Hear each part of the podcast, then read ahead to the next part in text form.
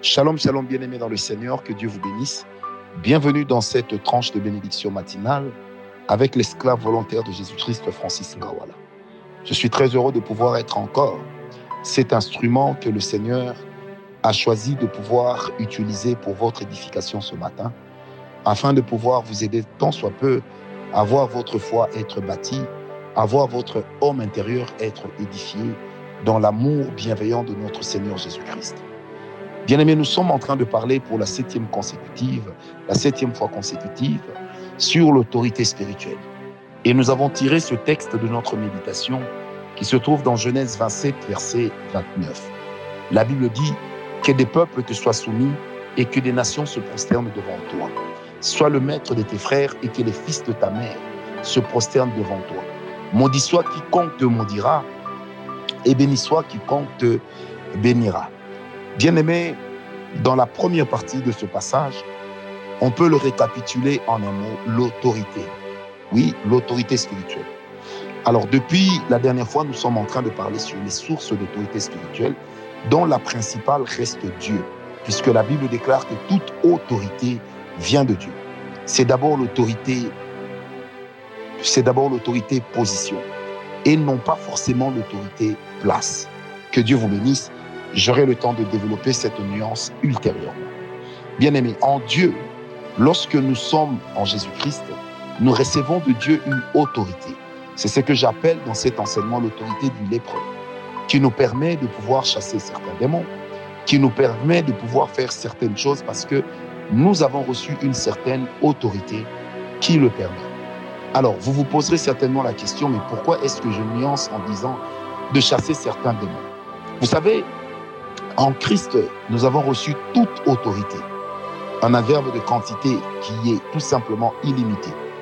Mais par rapport à la mission que le Seigneur nous assigne, par rapport à la grâce que le Seigneur a déposée en nous, l'autorité qu'il nous a donnée fait diverses choses. L'autorité dans laquelle nous croissons nous permet aussi de pouvoir nous en prendre à un certain type d'esprit impur. Vous savez, j'aime le dire, bien aimé, qu'on ne se leurre pas. Nous avons reçu en tant qu'enfants de Dieu l'autorité de chasser les démons. Mais ce ne sont pas tous les démons forcément qui nous obéissent. Parce que les démons, pour nous obéir, regardent aussi le degré d'autorité que nous avons. À chaque fois que nous disons au nom de Jésus, il est de ces démons qui obéissent automatiquement et qui s'en vont. Je me rappelle lorsque nous étions nouveaux convertis, un frère est allé prêcher quelque part. On lui a sorti une bague. Et cette bague-là était une bague appartenant à une loge occulte, très élevé, très réputé. Et bien lui, puisqu'il se disait en Christ j'ai l'autorité sur toute chose, il a pris la bague, il l'a cassée, il l'a brisée. Bien aimé, le frère est devenu fou. Il fallait de délivrance et de délivrance. Il n'avait pas un problème de sanctification, il n'avait pas un problème de consécration, mais il n'avait pas compris que avec Dieu c'est comme dans une armée. Au fur et à mesure que nous sommes en train d'avancer, notre autorité spirituelle aussi s'accroît. Il est même un de ces chapitres sur lequel je vous parlerai sur comment grandir dans l'autorité spirituelle. C'est pourquoi la Bible parle même des dons parfaits et des grâces excellentes. Ça veut dire que tout don n'a pas la même perfection. Toute grâce n'est pas forcément excellente, mais pourtant toute grâce vient de Dieu. C'est la même chose avec l'autorité. Qu'on ne se leurre pas bien aimé. C'est pourquoi l'autorité spirituelle se travaille dans la présence de Dieu, se travaille par la foi, se travaille dans la lecture de la parole du Seigneur. Alors, sans entrer vivement dans ce sujet, je reviens à ce que j'étais en train de dire. L'autorité que nous recevons en Christ, bien aimé, ça nous vient aussi de la qualité de la mission que le Seigneur nous a donnée. Lorsque le Seigneur vous a donné une certaine mission, un certain genre de mission, qui va vous permettre de faire face à certains challenges peu communs aux chrétiens, qui va vous permettre d'affronter des peuples qui ont l'oreille dure, bien aimé, le Seigneur vous accordera aussi une autorité beaucoup plus importante. L'apôtre Paul était en train de parler de l'autorité qu'il avait reçue de Dieu, qui devrait lui permettre de nous apporter une, une édification, non pas pour notre destruction. Amen.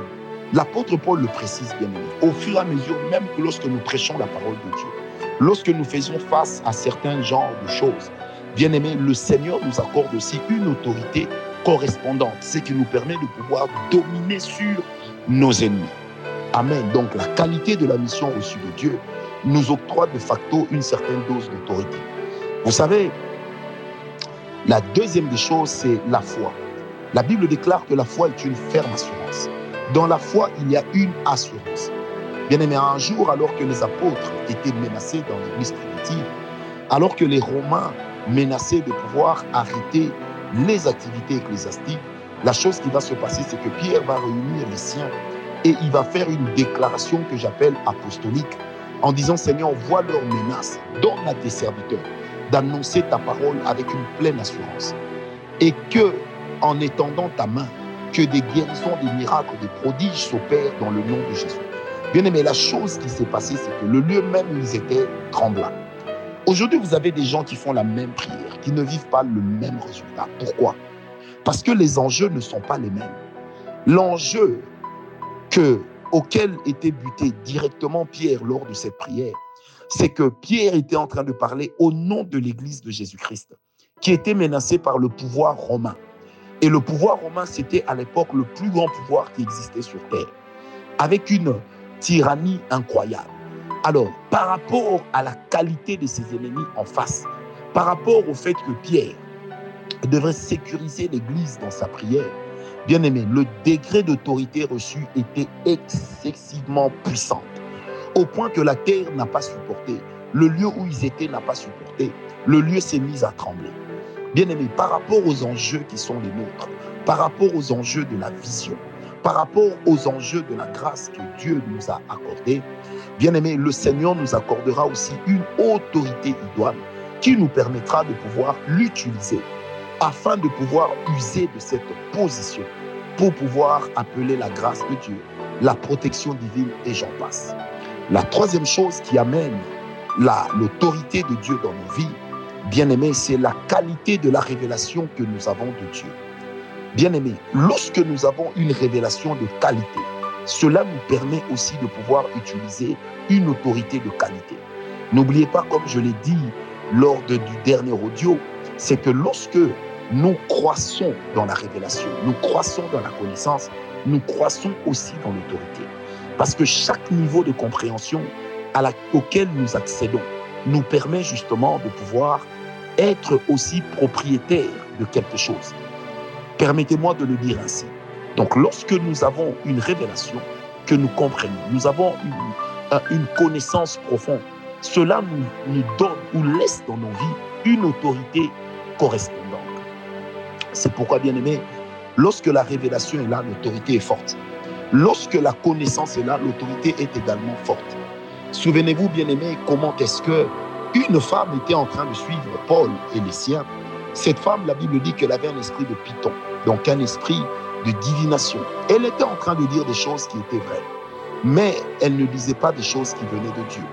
Pourtant, ce qu'elle disait, suivez-les, ce sont des serviteurs de Dieu. Elle ne mentait pas, mais l'esprit sur lequel elle le disait n'était pas de Dieu.